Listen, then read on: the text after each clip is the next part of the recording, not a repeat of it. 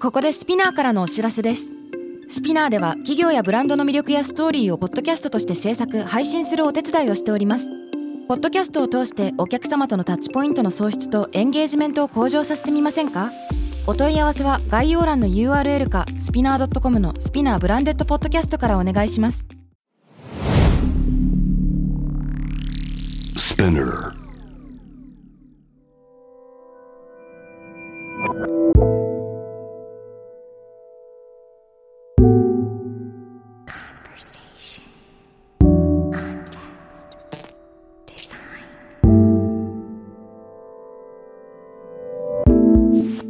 タクラン Radio on 81.3 J-Wave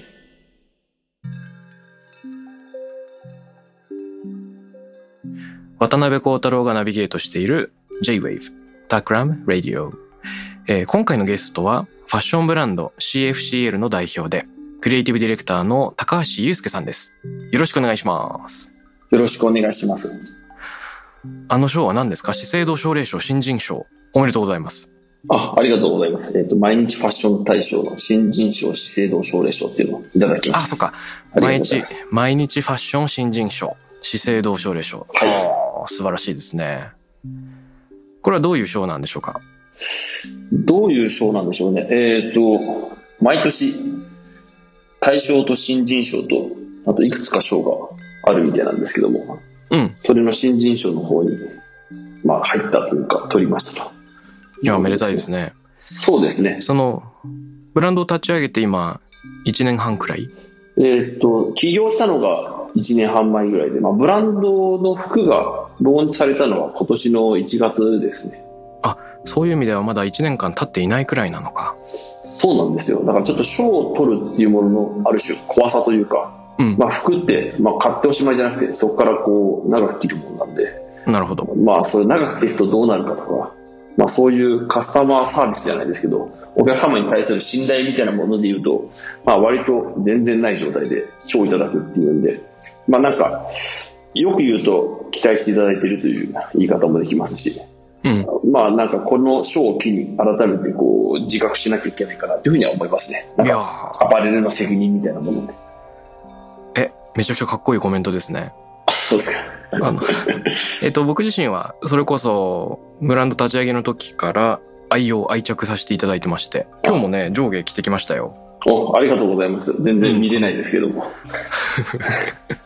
このモックネックのあのトップスとウールのパンツ履いてます今ああ、はいはいはいはい。お似合いで、きっと。いや面白いなと思うのは高橋君自身がね高橋君の方が身長も高いし体格違うと思うんだけど高橋君自身が着てる雰囲気と僕が着る雰囲気でなんか全然違った印象になるなと面白いなと思って、えー着たり見たりしてます。なるほど。まあそういうなんか来てくれている人の声っていうのはやっぱ生で聞くと、いろいろこっちも発見があるんでね、面白いですよ。そうそれでねなんかこう着る人によって全然違った雰囲気が醸し出されるなっていうのはもしかしたら CFCL のそのブランド自体が語っているニットウェアのそのウェアがさうんうん、着るじゃなくて器であるっていうところになんかつながってくるのかなとも思ったんですよ。そうですね。まあなんか、あの、まあ僕ファッションデザイナーみたいな感じで言ってますけど、まあなんかその、ファッションデザイナーが表現したいことって、うんはっきり言って着る人からしたら、ある意味どうでもよかったりするじゃないですか。ふむ。だからまあ着る人がなんかこう自分がまあかっこいいとか可愛いとかなんか素敵だなっていうふうに思えることがまあ一番大事なんでね、うんまあ、なるべく邪魔しないようにあのデザインしてるような気ではいます。うん、面白い。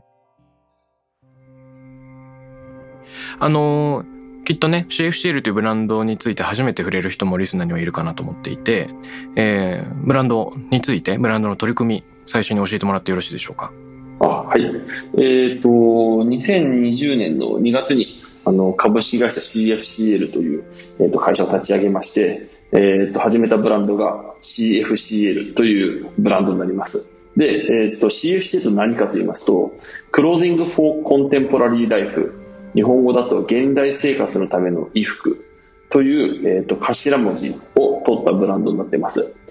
で、あの、まあ、なんでこういう名前にしたかっていうとですね、まあ、例えばなんか、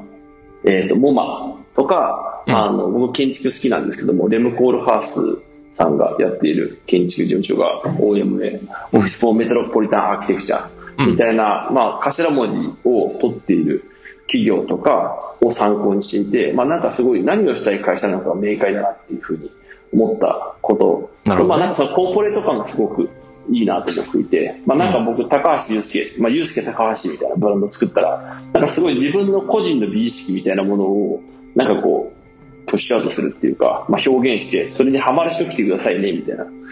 感じのような気がして。で、それよりも、まあ、現代生活のための衣服とは何かっていうのを、まあ、考えながら社会と対峙して、まあ、示していく。うんまあ、もちろん現代っていうもの自体はアップデートされているんで、まあ、それは日々こう捉え続けながら発表していくっていう形を取りたいなと思って、まあ、そういうふうに名前に言ってます。うんなるほど、なるほど。頭文字であること、そしてやりたいことが明確であること、うん、そううでんすこね。の二つを兼ね備えていると。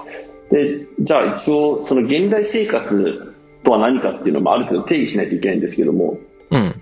あの現代生活のための服に必要な要素っていうのを、まあ、大枠で3つ一応挙げてますはい。で1つが、えっと、ソフィスティケーション、まあ、洗練されているということなんですけども、うん。まあ、都会で暮らす人の日常の全てのオケージョンにフィットする服を作りたいとほう、野心的な。なんですかね、朝起きて、まあ、パジャマから CFC の服に着替えて、まあ、あの朝ごはん作ったり洗濯物回したり、うんまあ、子供がいる方は、まあ、あの子供の服着替えさせて保育園とか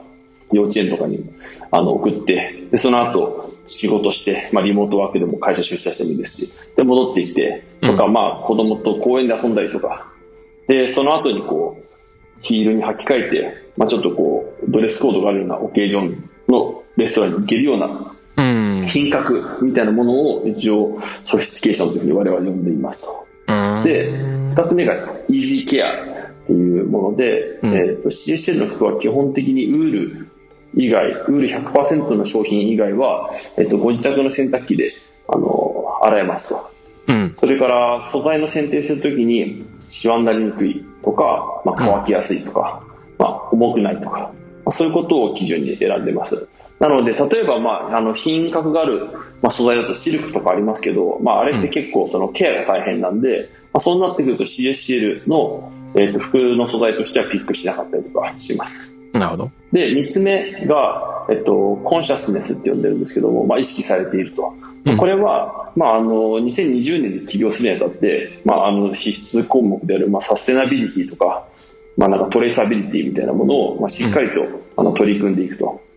であのまたあの後で細かく説明しますけれどもこの3つあのソフィスティケーション、イージーケうんア、コンシャスネスの3つが揃わないと、まあ、CFCL の、まあ、ブランドロゴがつけられないと、うんそんなようなイメージを持ってデザインしてます。おう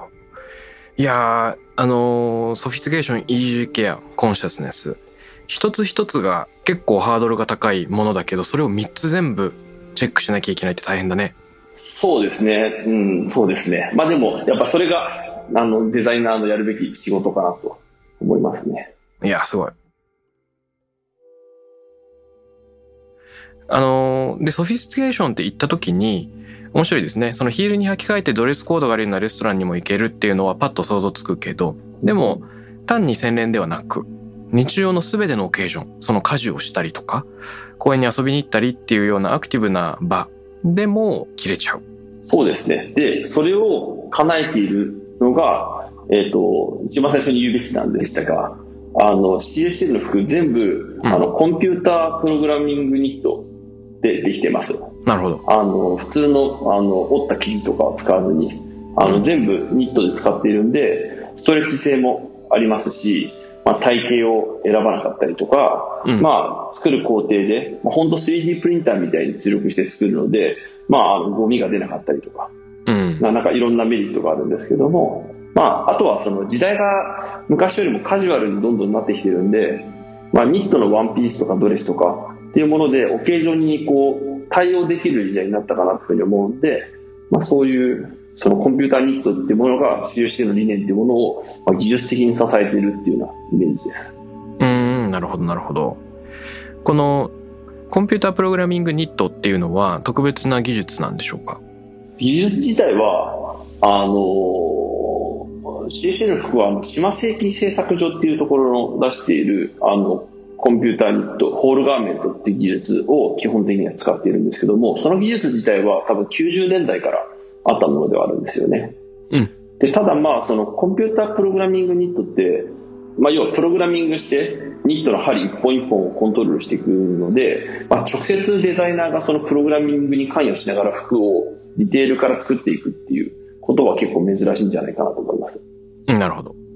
そうなんですね。今、あの、時代はどんどんね、カジュアル化に進んでいるっていう話があったけど、うんうんアスレジャーなんていう言葉もよく聞くようになってますけど、このどんどんカジュアルになっていくっていう時代の動きの背景には何があるんでしょうね。そうですね。まあなんか、あの、古くから見たら、まあ例えば、まあ洋服自体は西洋のものだと思うんですけれども、うんなんていうんだろう、男性のスーツだって昔はこう、ベスト着てたりとか、うん。あの、してたけど、もうベスト中に着なかったりとかするじゃないですか。うんうん。で、セットアップ、スーツの下にこう、スニーカーっぽいものをしてもいいわけだし。うん、確かに。で、とかまあ、そのクールビズとかで、ジャケット着なくていいよ、ネクタイしなくていいよ、みたいな感じでうん。なってきてるし、まあ多分暑くなってきたら、そのうちこう、男性もハーパンで出勤とか、銀行とか、商社とかでも、可能な時代も来るんじゃないでしょうかね。うん、そうかもしれないですね。なんか、あの、もともとニットってスポーツウェアとか、あの、下着とかに使われやすいものであるんですけれども、うん。まあなんかどんどんどんどん、こう、肌着に近いものが外側に出てきてるような感覚はありますね。ああ、それはあるかもしれないね。あのーね、セーターってもともとスウェッターだから汗をかくためのものでスポーツウェアですもんね。うん、うん、なるほど。それを言うと、なんかいろんな、やっぱりスポーツから服が生まれるっていうのはありそうで、ポロからタートルネックが生まれ、うん、うんボートコギのローイングからヘンリーシャツが生まれ、うんうん、クロケットからスニーカーが生まれとか、何かとアクティブな服装っていうのはスポーツの、まあなんて言うんだ、ユニフォームを引用するようなところから生まれてるっていうのはありそうで、そのアクティブに動く現場がどんどんどんどん日常生活の中に進出しているってことなんだろうか。なるほど。そうかもしれないですね。うん確かに。そう言われてみると。まあでも、あの、やっぱり動きやすい服っていうのはみんな求めてますよね。うんうん。やっぱりそのウエストがゴムのパンツとか履くと急に、なんていうんだ、そうじゃなかったスラックスを履くと窮屈に感じるみたいな。感じまあるよ人間ね。こう、人間はこう、なんかこう、下へ下へと行くというか、まあ、堕落していくとい うか、堕落していくとこあるね。まあきっとそういう、なんかこう、よりこう、フィットするものっていうのが、まあ人々に受け入れられる。その結果がこうなったんじゃないでしょうかね。いやー、僕わかんもないですけど。ね、なんかいいブランドのセットアップとかたまに買うんですけど、ほとんど着てないですね。完全にタンスの肥やしだな。まあでも、楽な服を着ちゃう。不思議とやっぱりみんながそれを着始めると、うんなんかそれが OK になるっていうのが不思議ですよね。うん確かに確かに。で今度だから、うそのスーツとかが、まあ、もしかしたらこうコスプレになる時代がやってくるっていうかね、うん。まあ、要は今ってちょんまげしてる人いないじゃないですかうんうん。でも昔はみんなちょんまげしてたからちょんまげしてたわけでしょ、確かに。まあ、なんかそういうなんか社会現象じゃないですけどうん。みんながそっちに行くから服ってそっちに行くとかね面白いですよね面白いね。だから、あのー、4、5年前の調査で、アメリカ人女性は、あの、デニムのジーンズよりもストレッチパンツを多く購入しているっていうのがあるらしくて、うんうんとにかく、まあ、どんどん、まあ、ルルレモンとかもそうですよね。レインス1枚で出かけるみたいなのが、どんどん一般的になるような、そのきっかけを後押ししてそうですよね。そのスポーツが取り上げられる。で、これは、テレビなんかもあるけど、いろんなソーシャルメディアの映像も、なんか後押ししてるかもしれないですね。うんまあ、あとやっぱ健康志向っていうかヘルシーっていうか、うんやっぱヨガとかランニングとか、まあ、そういうものが日常の中に結構入ってきてるってことですよねきっとね、うん、そうかもしれない。まあ、食べ物もそうですし確かに確かに。あのー高橋くん自身がこの CFCL をやりながらでもいいんだけど、もしくはこの現代生活を観察しながら、うん今後こういう服が求められるようになるんじゃないかなみたいなその見通しなんかはあるんですか生活はこういう風に変わっていくかもなとか。うんあーうーんと、まあ、なんか基本的に服って自分を表現する社会とのこうメディアというかあのそういう機能自分が何者であるかっていうのを、まあ、示すための道具じゃないですか基本的には。うんうん。で、そうなった時にやっぱりなんか昔って自分が何者であるかを表現するツールっていうのが非常に少なかったけれどもうん。だからこう車とか時計とか、まあ、もしくはその男性の場合だと隣にいる女性とか、まあなんかそういうものがこう自分のこう社会的なポジションみたいなものをねあのこう示すなんかツールになってたっていう時代があるとト思ロうんフですィよーワイフみたいなものとか。そうそうそうそうそうそう。で、まあなんかでも、今ってその SNS がすごく充実してるから、まあ、そんなものを使わなくても、どこに旅行に行ったとか、あとはその、誰と友達であるかとか、何が好きかとか、うんなんかそういったものを使って、もしくはどういう家に住んでるかとか、家に何があるかとか、そういうのをすぐ発信することができるから、まあなんかこう、服だけじゃなくなってきている。なるほど。かなっていうふうに思うんですよ。ってなった時に、まあ、要は服ってこう着て決まる時ってあったじゃないですか。うん要はその自分をより強く、もしくはかっこよく、もしくは社会的地位をよりこう高く見せるために、まあ、頑張る。うんうん。まあ、頑張っておしゃれするみたいな。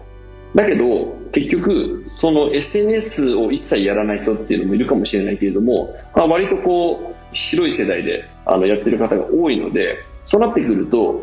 内側、オフの時とオンの時の整合性が取れなくなってくるんじゃないかなと思うんですよ。ああ、なるほどね。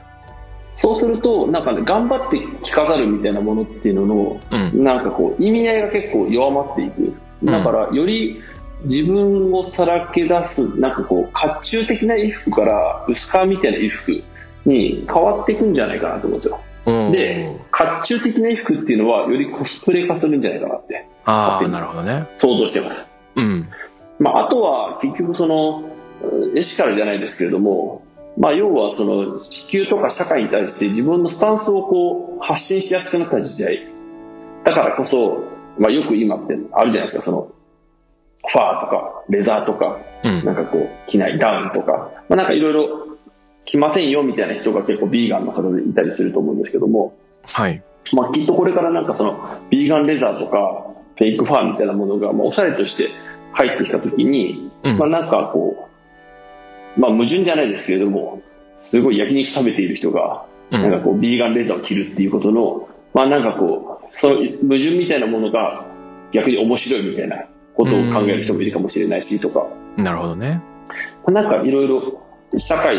は結構こういうふうに変わっている気がしますね。うん。これちょっと正確に聞き取れなかったんですが、甲冑的な衣服からもっと何的な衣服っていうふうに言いましたなんか、えっ、と、薄皮皮膚薄皮。はあ、面白いね。もはまやあやなっんぱかどんどんりつけていくるね。うん身体の一部で、えー透けていて、もうありのままであるのが自分らしいんであるっていうような。うんうん。じゃうんないかなって僕は思いますね。で、馴染んでいるみたいなね。うんあのーさっき、スポーツとファッションの関係みたいな話が出てたけど、やっぱりスポーツ、ね、よくギリシャのオリンピックみたいなのが語られるけれども、うんうん。あのーギムナジウムっていう言葉あるじゃないですか。なんでしたっけ金メのジム。ジムの語源。あ、へえ、うんなるほど。ギムナジウムっていうギリシャがあるけど、あれはギリシャ語のヒムノス、裸っていうのから来てるらしくて、あ、へえ。だからギリシャ彫刻のね、運動してる人とか絵とかよく裸で運動している様があると思うんだけれども、うんうん。なんか、あのー本来、体を動かすとは裸であったというか、もう身体そのものを感じていたし、それを周りに見せていたっていうふうに思うと、うんうんなんか甲冑的な衣服から自分をさらけ出す薄皮的な衣服みたいなのは、なんかこう、着ることと着ないことが一致してくるみたいなそういう世界観があるかもしれないですね。うん、なるほど。面白い。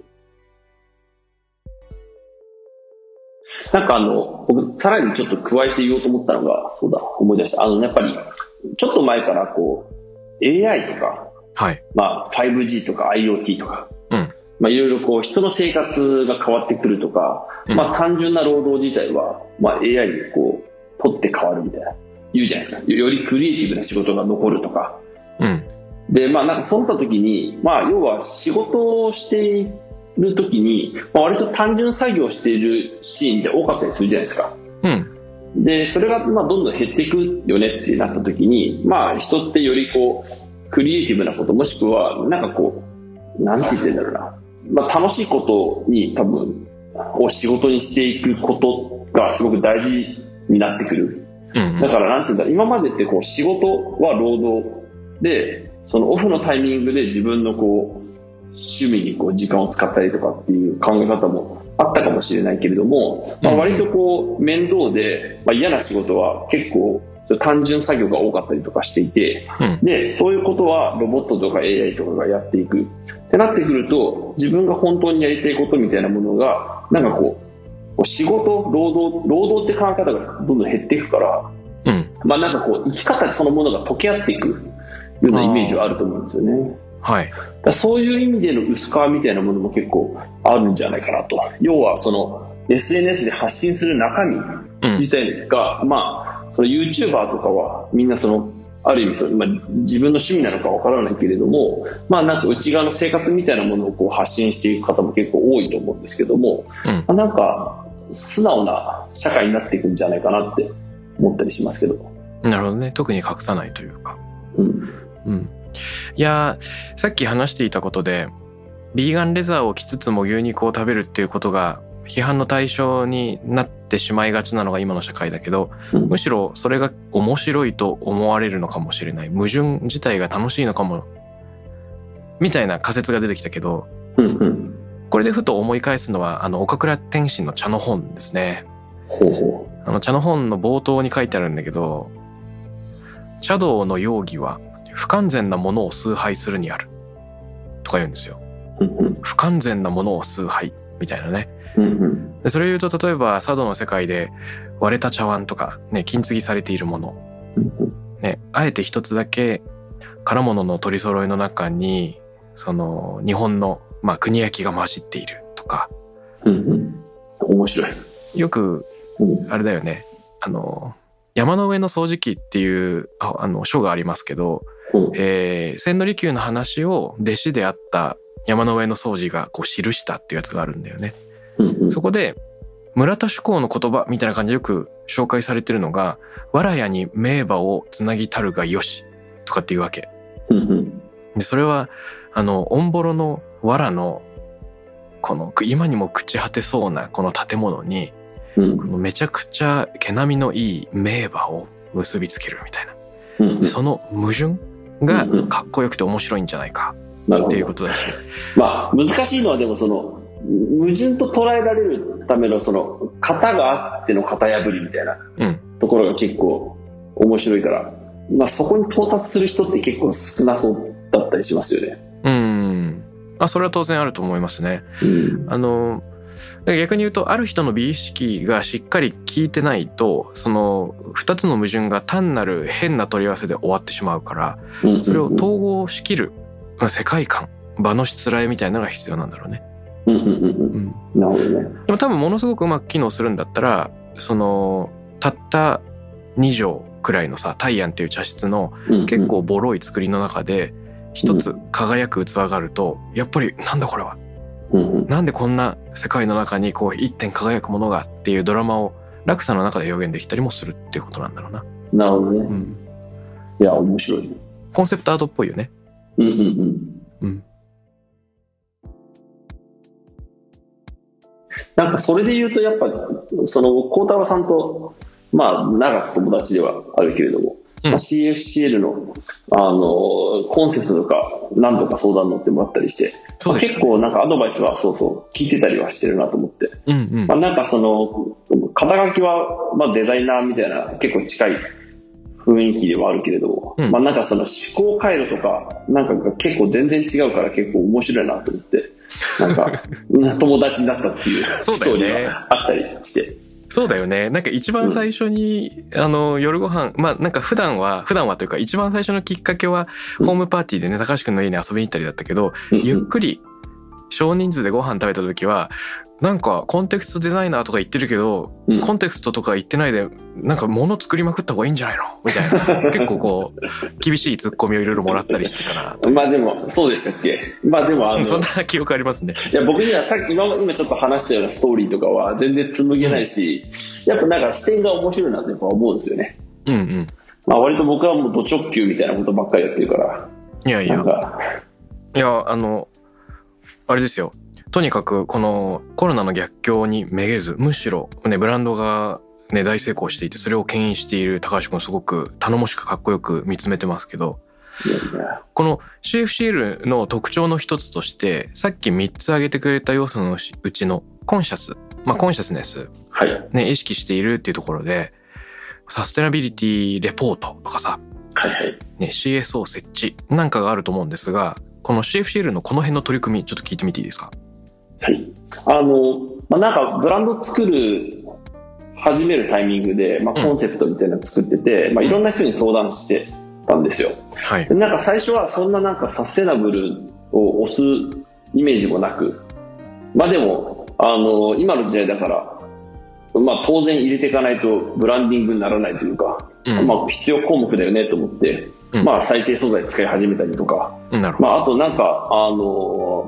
そのさっきも話したように 3D プリンターみたいに出力するコンピュータープログラミングユニットなんで、あの普通の服作るときに、あの、裁断して縫製する裁断の破片みたいなのが出ないから、まあすごくこう、無駄なく作れるんですよみたいな話を、まあ、したときに、うんまあなんかいろんな人から、なんかそれすごくいいねみたいな感じで言ってもらって、うんあ、なるほど、こっちの方がやっぱり響くんだっていうふうにちょっと改めて感じると。ど。うん。で、まあ、じゃあちょっとサステナブル関係をちょっと強化しようかなというふうに思って、うんで、あのまあ、後の CSO、あの、チーフサステナビリティオフィサーになる岡田さんという人がいたんですけども、まあその方、あの、他の仕事をやられてたんですけども、うんまあ、環境にすごく熱心な方だったんで、まあ、いろいろこういうブランドを作りたいんだけれども、まあどうしたらいいですかどう、なんかこう、これを教えてくださいとかっていうふうに聞いていく中で、まあ、その人も結構すごく乗っちゃって、うん。あの、じゃあぜひちょっ と、あの CSCL お手伝いしますよみたいなうん。話から、まあ最終的にこうずるずると、まああの、やっぱりサステナブルって生半可に取り組めないんでね、うん。あの、もうがっつりやることになって CSO っていうポジションになってはいるんですけども、うんまあそんな感じのストーリーを孝太郎さんに相談したら、いやなんかその、ファッションブランドを作るっていうので一番最初から CSO っていうポジションがあるってこと自体が結構実は面白いんじゃないっていうふうに言われて、うんうんうんあそうなんだっていうふうにそこで初めて気づくっていうなんかそんな具合でスタートしてます、まあ、なんかあの僕いだっけやそうなんですよで僕なんかあの いろんなメディファッション雑誌とかメディアから、なんかサステナブルブランドとしてすごい紹介されるんですけど、いや、なんかそのサステナブルってそんななんか、う自分から言ったりしてないかったんですけど、うん。うん。まあなんかそういうふうになってしまったっていうか、うんまあまあ別に、あの、いいんですけど、うん。まあ何を言いたいかっていうと、いや、うちのブランドはですね、なんか再生素材使ってて、なんかサステナブルなブランドなんですよ。ぜひ来てくださいって言っても、うんまあなんか、なんかピンとこないっていうか、あ、そうそう、思い出した思い出した。えー、ね、孝太郎さんが言ってたね、えーっと、FFLL みたいな、何でしたっけはいはいはい。フィールファースト、ランレイタあ、そうそうそうそうそう。フィールファースト、ラーンレイター。もう、あの、もう本当それなんですよ。ー。うん。だからもう言うのもちょっと恥ずかしいけどっていうか、まはいあ、売り、まあ、し、あの、例えば CSL って、あの、基本的に全ての品番、ウールを除く全ての品番で再生素材使ってるんですけども、うん。その、再生素材使ってるんですよって、売り文句にしたらいけないなと思ってて。うん。まあ、それはなんでかっていうと、売り文句って、あの、他社と違うから、売り文句なわけであって、はい。あの、でも CSL って糸から開発やっぱできないから、糸の繊維商社とか糸屋さんにお願いして作ってもらうんですけども、はいまあ、要は CSL ブランド立ち上げた時って、本当に、あの、再生素材のバリエーションがものすごい少ないんですよ。うん。本当ね、なんかね、えーっと、大きい糸屋さんとかに、あの、ブックがすごい何十冊もあるんですけど、その中の1冊とか2冊とかしかなくて、うんで、まあ、それを使って作るんですけど、やっぱ、バリエーションが少なすぎて、あの、作れるものが少ないと。だけど、みんなが使えば、その糸屋さんが需要があるってことに気づいて、うんまあ、開発を熱心になって、バリエーションも増えるし、うんもしくは、あの、みんなが使うと競争が生まれるんで、値段も下がるから。まあ、あの、結果的に、あの、より、あの、安く物が作れるようになるとか、まあそういう利点があるから、ぜひみんな使ってくださいと。うん。で、そうなってくると、まあ、あの、売り文句にならないですよね、みたいなうんなこるほとどを結構言ってはいるんですよね。うん。なんか、すプライドを感じるけれども、それが普及の今まだ過渡期にあるとすれば、むしろ積極的に売り文句に最初はしちゃって、うんうんえー競争を早めるみたいな技もありそうなんだけど、そこはなんか、あまり声高に歌わない美意識があるんですね。そうですね。あとはなんかもう、まあ、別にその糸屋さんに行けば、最近、ここ1年間でものすごい再生素材の種類増えてきたんですよ。へで、あのもういろんなブランドの展示会とか、その生地屋さんの展示会ってもうもうサステナブル、サステナブルでもうすごいんですよ。ー。うん。だから、まあ、ってことは、ちょっともう2、3歩先に行かないとダメだなと思って、うーん。で、なるほど。 CSO にちょっとどうしますかみたいな。そしたら、まあ今取り組んでいることが、まあ大きく言うと一つ、で、えっ、と、細かく言うと4つぐらいあるんですけど、うん。えっ、と、一つがその B コープ認証を取得しましょうと。はい。まあ B コープ認証っていうのは、あの、アメリカのベネフィットコーポレーションの、まあ、あの認証、サーティファイドの、まあ、なんかその団体というか、あの認証の名前なんですけども、うんまあ、非常に世界で一番厳しいというか、その国連のその SDGs の、あの、17のゴールと、えっ、と、ターゲット、その裏にあるターゲットに紐づいた、えっ、と、質問が、あの、本当に、あの、200、300とあるんですけども、その一つ一つの質問に対して、まあ、エビデンスを持って証明しながら答えていかなきゃいけないんですけども、まあ、それを、まあ、取るのがものすごいハードルが高い。うんうん。で、これはまあ、あの200点満点中、とりあえず80点取れれば、B コープ認証を得られるんですけども、うんまあ、あの、取れたら結構すごいよねと。まあ、日本企業まだ5社しか取ってないんですけれども、あああ、まのだ少ないね。日本のアパレルはまだ一社もないっていう感じで、うんあの、世界だと、えっ、と、パタゴニアとか、うん。オールバーツとか、まあ、エコアルフとか、最近クロエが取りましたね。ラグジュアリあーそうー、ですラかグジュアリーブランドで初めて。いやー、頑張ってなるんね。ですけども、まあ、それにちょっとぜひあの参加しましょうと、うんでまあ、それしかも1回取ったらおしまいじゃなくて、そこから毎年必ずアップデートしなきゃいけないんで、うっていん。うまあ、それ取りましょうよと。で、それやるためにやんなきゃいけないことって山ほどあるんですけども、うんまあ、あの、環境問題だけで喋っちゃうとまあ、それね、あの、労働環境とか、なんて言うんだろう、ガバナンス、その、会社の統治の仕組みとか、そうだあよとねサプライヤうんーをどれだけ巻き込んでるかとか、うんそのローカルのエコノミーをどれだけ考えているか、まあ、例えばその税金が安いところにあの本社置いていないかとか、はいはいはいはい。まあ、あの、その雇用保険どうなってるかとか、役員と社員の給料の差は何倍以内かとか、うん。まあなんかいろんなことを答えなきゃいけないんですけども、まあその中で、あの、環境問題は非常に点数が、あ非常にこう比重が大きくてですね、まあそこをまあ、特に熱心に取り組んでいかなきゃいけないよねっていうことで始めてるのが、えっと、まず一つが、さっきお話しした、再生素材の比率を出しましょうと。うんで、あの、グローバルリサイクルスタンダードっていう GRS っていう認証があるんですけども、まあ、それは第三者機関が、まあ、承認した人権とか環境にちゃんと配慮されている以上ですよっていうお墨付きのあの意図があるんですけども、うんまあ、それを使う比率をとにかく100%に近づけましょうと。で、それを、まあ、B コープの観点で言うと、ちゃんと全部の量産されている商品のうち何パーセントですかっていうのを答えられるようにしなきゃいけないんですよ。うん。まあ、どういうことかっていうと、まあ、なんかよくあのこの商品は再生素材ですとかっていうふうに歌っているけれども実際それは全部のその会社の作っている服バッグとか靴とかのうちのなんか1ラインナップだけだった実はなるほどだ。けどなんかあたかもそればっかりその PR 広告を使うことによって、うんあの世間一般の人たちがこの企業は環境にものすごく配慮しているよねっていうふうにイメージを植え付ける、まあ、いわゆるグリーンウォッシュっていうことを防ぐためうんの,、あの取り組みなんですけども、まあ、CF シールは、えー、とファーストシーズンからやっていてそれが今ね58.84%っていうのがボリューム2、えー、とセカンドシーズンのスポットとか別注とか全部含めたあの比率なんですよね。うんで、これパーセンテージだけじゃなくて、ウールが26.02%ですよとか、うんナイロンが0.59%ですよとか、あとバージンポリエステル14.32%ですよとか、全部出してて、何がいくら使ったかっていうのを出してると。うんで、これ、あの、服を全部再生ポリエステルとか、あの、再生素材に切り替えることって、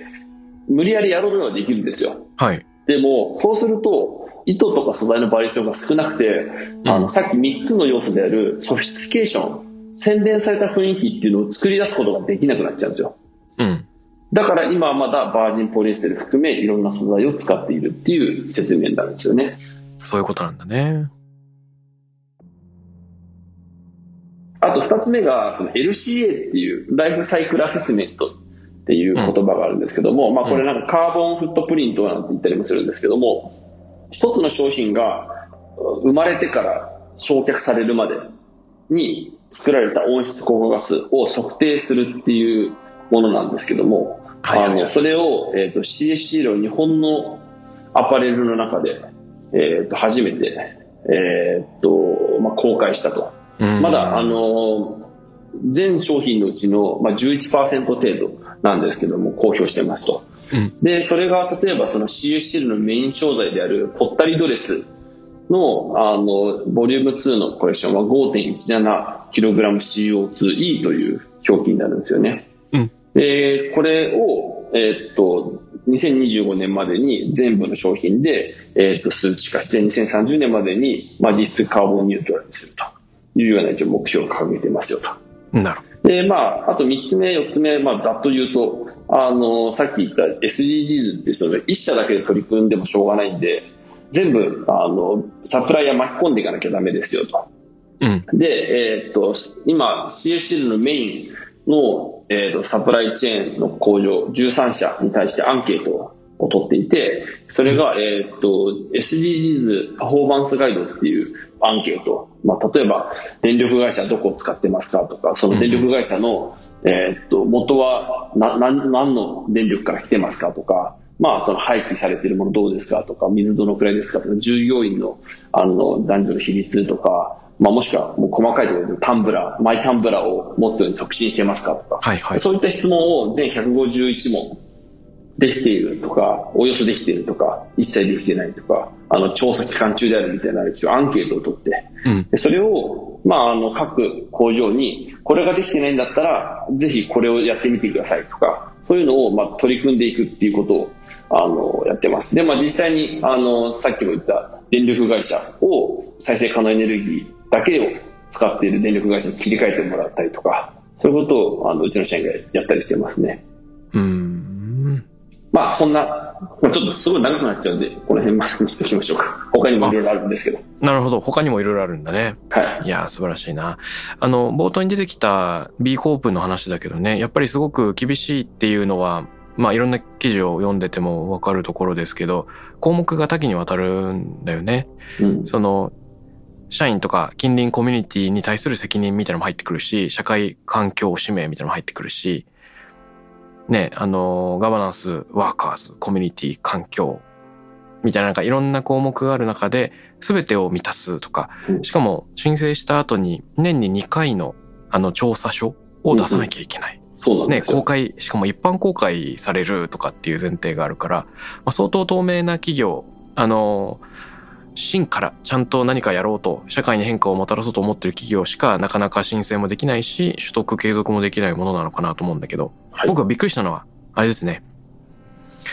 あの、いろんな人にサステナブルな取り組みいいねって言ってもらってる中で、この生半可ではないところ、なんていうのこの2歩も3歩も先に行うく。んこれ、今の状態でいいと思わずに、もっと先に行こうというような気概で、えーすごく高いハードルを自分に課してるっていうのが、かっこいいなと聞いてて思いましたね。そうですね、僕もまさかこんな風になると思わなかったんですけど、あのいやあの CSO の岡田さんから、うんいいコープあの、すごい大変なんですけど、お手伝いしますよって言われて、うん。あじゃあちょっとやりましょうかみたいな感じで言ったら、なんかもう、とんでもないものに手を出してしまったっていう。いや、まあただ楽しいじゃない。まあ、ただまあ、最近もそう ESG 投資とかで、まあ、オールバーズが上場、いあのして、まあ、3300億円のこう、バリエーションがついたとかってニュースになってましたけど、うん。まあ、これからもね、あの、世界のまあ、グローバルのそのゴールデンスタンダードになると思うんですよ。B コープとか、確かに確かに。とか LCA とか。だってあの、あれじゃないですか、あの、日本政府が2050年までに、あの温室効果ガスあのカーボンニュートラルにしますとか宣言してるけど、うまずそもそもカーボンフットプリント調べないとニュートラルできないじゃないでですか。きないもんね。ってことは、その全員今出してる温室効果ガスを数値化するしかないんですよ。確かに確かだかに。らそのうち、まあ、極端な話、あのー義務化までいくかわかんないですけども、うんあのもう出るのが当然みたいなうん感じになると思いますけどね。うん。いやー、そうかもしれない。よく食品とかだと中に入っている素材原料とかを全部書き出さなきゃいけないとかそのアレルギーのものを全部こう書き出さなきゃいけないとか、まあ、うんもしくはそのチェーン店とかだとカロリー計算が全部出ているとか、うんまうあ、ん。なんかそんな感じで LCA とかも数値化ポンっていつでも見れるような状況になるんじゃないでしょうかね。うん、そう思いますね。やっぱり、これを短期的な取り組みじゃなくてね、中長期的にやっていかなきゃいけないと。で、そこに世の中の目が向かっているっていうところで、この日本企業の中でまだレアな取り組みに先駆けてやってるところだと思うんで、えー今後もこのジャンルのニュース注目していきたいんですけど、えっと、CFCL の、まあ、新しい取り組みももしかしたらこれに関わってくるのかなあの、キッズコレクションをローンチするっていうような話を聞いたんですが。あ、そうです、そうです。あの CFCL って、ちょっとなんていうか決まったんですけど、まあ、キッズラインをスタートさせます。うん CFCL の結構主要なプロダクトである、まあ、ポッタリードレスっていうシリーズがあるんですけども、はい。まあポッタリードレスを、えっ、と、大体、まあ、3歳から6歳ぐらいの子が着れるサイズに直して販売します。一旦。なるほど。で、まあ、あの、まあ、僕、娘がいるんですけども、うんまあ普通に娘に服作りたいと思って、いいですね。まあ、作っちゃったみたいな感じもあるんです けど、まあ、これもこれで、もうやるからにはちょっと、あの、がっつりやりましょうと。うむまあ、LCA も全部、多分世界で初じゃないですかね。あの、子供服を発売のタイミングで LCA を測定して公表するっていうブランドは、おーまあ、それもやるし、まあ、もちろんあの洗濯もできるしあのすごいニットなんでストレッチ性があるから成長しても着れるし、なるほど。まあ、再生ポリエステル100%だしうん。とかなんかなんかいろいろこう売り文句はありますしあとねやっぱねやって気づいたんですけどあのコンピュータープログラミングニットのすごい最大の利点ってうんもう糸をセットしてボタンを押すとその形に出来上がってくるからちゃんとしたこう原価がはまるって言ったらあれですかなんて言ったらいいのビジネスにちゃんとなるんですよねああ、小さいと。そう、結構ね、みんな勘違いするんですけど、あの服にしても靴にしてもちっちゃくても、やっぱ縫製値で一緒なんですよ、大体。うん、作る同手間じとくからいの一緒だから人件費とか手間がかかってしまうのか、そサうイズがそう小そさうくなでる。もそれを、やっぱコンピューターニットだと克服できちゃうんですよね。うーん。だから、これなんかその話題性とかイベント的な感じで作るんじゃなくて、はいも。うちょっとこう、長期的な、そのブランドに成長できるように、ちょっと本腰入れてやろうかななんて、ちょっと考えてますね。なまあ、こんなことちょっとラジオで喋る必要があるのかわかんないですけど。いやー、面白い面白い。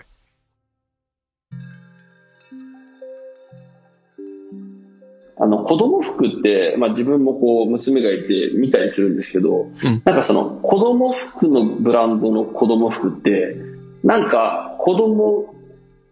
の色とか子供の、なんて言うんだろう雰囲気をデザインされてるんですようんうん。だ、ね、言ってる意味わかりますなんか難しいんですけどなんかあ子供のらしさあそう子供らしさみたいなものが入ってるのが結構多くて、うん。でも、なんかその、大人の服をそのままこう、グレーディングでちっちゃくしたみたいななるほど。感じがやっぱいいなと思って。そうするとやっぱり親子で着れるし、ペアルックとああ、か。面白いね。あとやっぱなんかこう、大人の服を着てる子供って可愛いじゃないですか。うん。なんか大人っぽい雰囲気醸し出して。うん、わかなんる。かそんな感じをちょっと作れたらいいななんて思ってます。あの、二子玉川にあるレストランで100本のスプーンっていうのがありますけど、はいはい。りますあのレストランはもしかしたら今のね、高橋くんが言ってたキッズの服に対する目線と似てるかもしれなくて、うん。あの、子供も大人と同じものを食べたいうんうん。し、えー大人も時には子供に戻りたいっていうのがあって、うんうん。えーお子様ランチみたいなのがあるんだけど、大人も子供も美味しく食べられて、サイズだけが違うっていうのを作ったりしてるんだよね。だから、なんか本格的なハンバーグとナポリタンみたいなもの。あ、確かに。そうだね。うん僕もよく100本のスプーン行きますよ。ああ、そうなんだ。あれ、あの、遠山さんたちがやっているところですけど、うんうん。コンセプトも面白いよね。美味しいし。そうそう、あの、家族でも現代美術館の下にあるんですよ。あ、できたできた。あの、清で澄ちゃのんとね。やっぱね、あの、席の作り方とか、うん。椅子とか、なんていうんだ、ソファーとかもすごいやっぱ考えられてるし、うんあの、離乳食がただなんですよ。なるほど。あ、そうなんだ。なんか、 ななんまあ、あんまりピンとこないかわかんないですけど、いや、なんかね、あれなんですよ。いや、離乳食って持ち歩かなきゃいけないんですけど、ふむ。まあ、それが提供されるっていう、なんか、ちょっとした喜びだったりとか、いやまあ、ー、なそれん面か、なん白かいす。ごいお客様目線っていうか、なんていうのその、子育て世代の親目線っていうか、やっぱそれってすごく重要だし、だからなんかね、すごいね、賑わってるんですよ。うん。二子玉川とかね、並ばずに入れないんじゃないですかね。まあ、現代美術館の地下が穴場っていうのはちょっと伝えておきますけど。なるほど。なんか、 まあでもなんかその、あの、同じです、二子玉川とかのロンハーマンのカフェとかあるんですけど、うん。まあ、あそこもやっぱなんかすごい、あの、子供に優しいというか、うやっん。ぱね、子供に優しいって、なんかすごいポジティブなオーラが出るというか、うん。なんで、やっぱなんかその、みんながこう、なんて言うんだろう、なんかポジティブなマインドになれるとか、なんか幸せな気持ちになれる、そんな大げさな幸せじゃなくていいんですけど、うん。なんかこう、生きてる心地よさみたいなものを感じられることにすれば、すごい、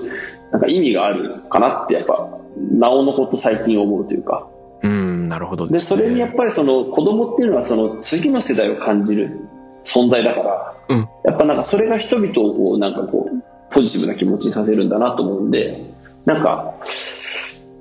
うんなんかね、いろいろ最近子供がいることによって思うことって結構増えたかな。なんか増えてきた考えることが変わったかなと思いますね。なるほど。それが作る姿勢にも、ね、日々影響を与えてるっていうのは素敵ですね。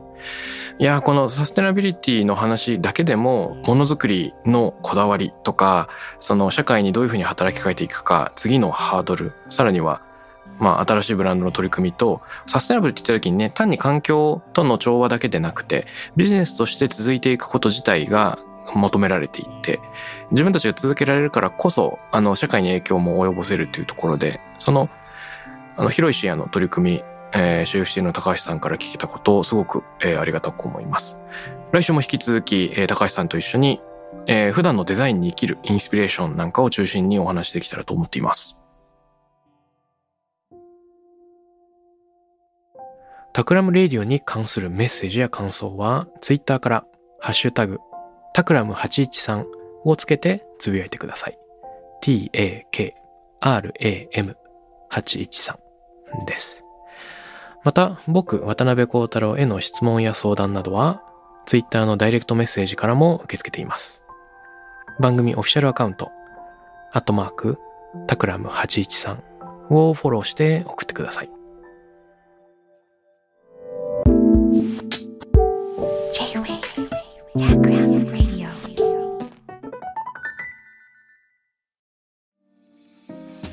ここでスピナーからのお知らせです現在さまざまな企業のブランデッドポッドキャストを制作しているスピナーでは自社開発したポッドキャスト管理システムソニックボールを用いたオリジナルのアンケートを実施していますリスナーの属性データを可視化することで御社のニーズに合わせたコンテンツ制作が可能になりますスピナーホームページ内のコンタクトよりまずはお問い合わせください